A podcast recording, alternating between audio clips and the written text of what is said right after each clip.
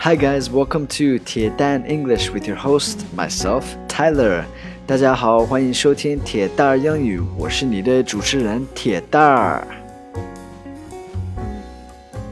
Hello everybody. All right, today I'm going to continue on with the healthy food stuff, kind of talking about what we talked about yesterday. 今天还要讲这些吃的方面，呃，跟昨天发的节目 差不多，就是类似于昨天的那个哈。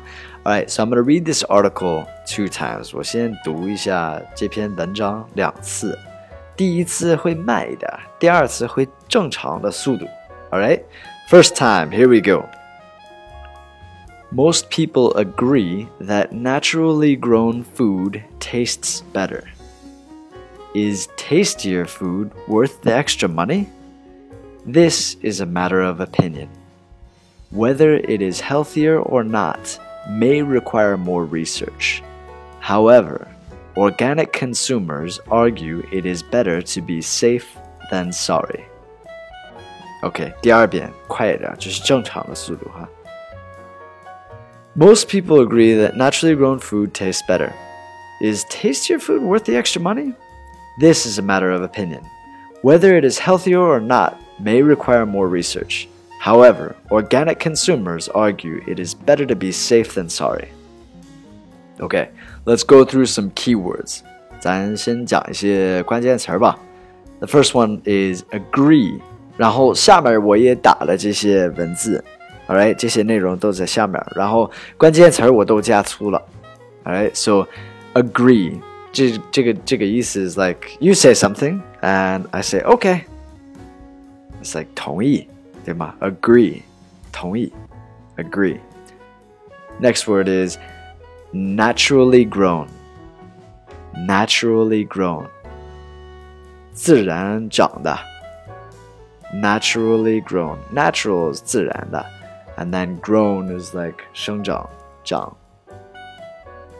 呃，下一个单词 tastes。Tastes is like 吃出来，is like the 味道怎么怎么样。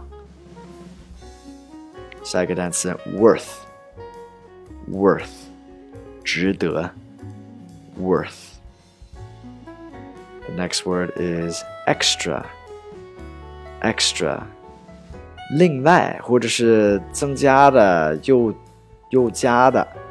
This is a hard word to translate. Extra money is like the, the more money that it costs. The next phrase, this one's a phrase, 这是一个短语。it's a matter of opinion. Matter of opinion 就是观点的问题。It's a matter of opinion. The next word is healthier. Healthier. 更健康。Healthier. Healthy 就是健康，然后 healthier 就是更健康。Right, next word is require. Require. Require 就是需要。有这个需求 require。Next word is research. Research 研究调查 research. However, however, 无论如何，不管怎么样，however,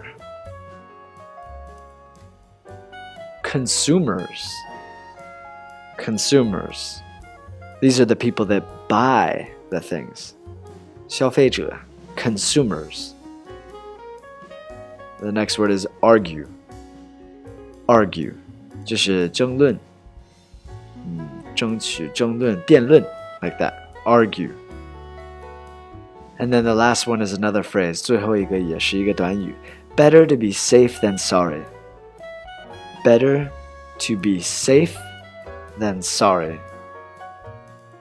这个我上网查了，有道里边写的是小心不出大错，就是以防万一。That's what I would say. Uh, better safe than sorry. All right, 安全第一，like that. All right, and then now I've got some questions that I prepared, so you guys can send me a message below. 呃，我也准备了一些问题，欢迎给我留言，就是回答这些问题。The first question is. Do you think naturally grown food tastes better? The second question is Is it worth the extra money? And the third question is Do you think you eat healthy? Why or why not? So, have fun with those questions. Send me a message, leave me a comment. Alright? So, that's it. I know there's a lot of words, 有一点难，今天找的那个呃这篇文章，but I think it's really useful. 我觉得其实挺实用的，so 慢慢来吧，一一句一句来，一个词儿一个词儿来吧。然后欢迎大家关注一下我的微信公众号“铁蛋英语”，还有我的微博“ Tietar Tyler. Have a fantastic day, guys, and I'll speak to you tomorrow. Bye, guys.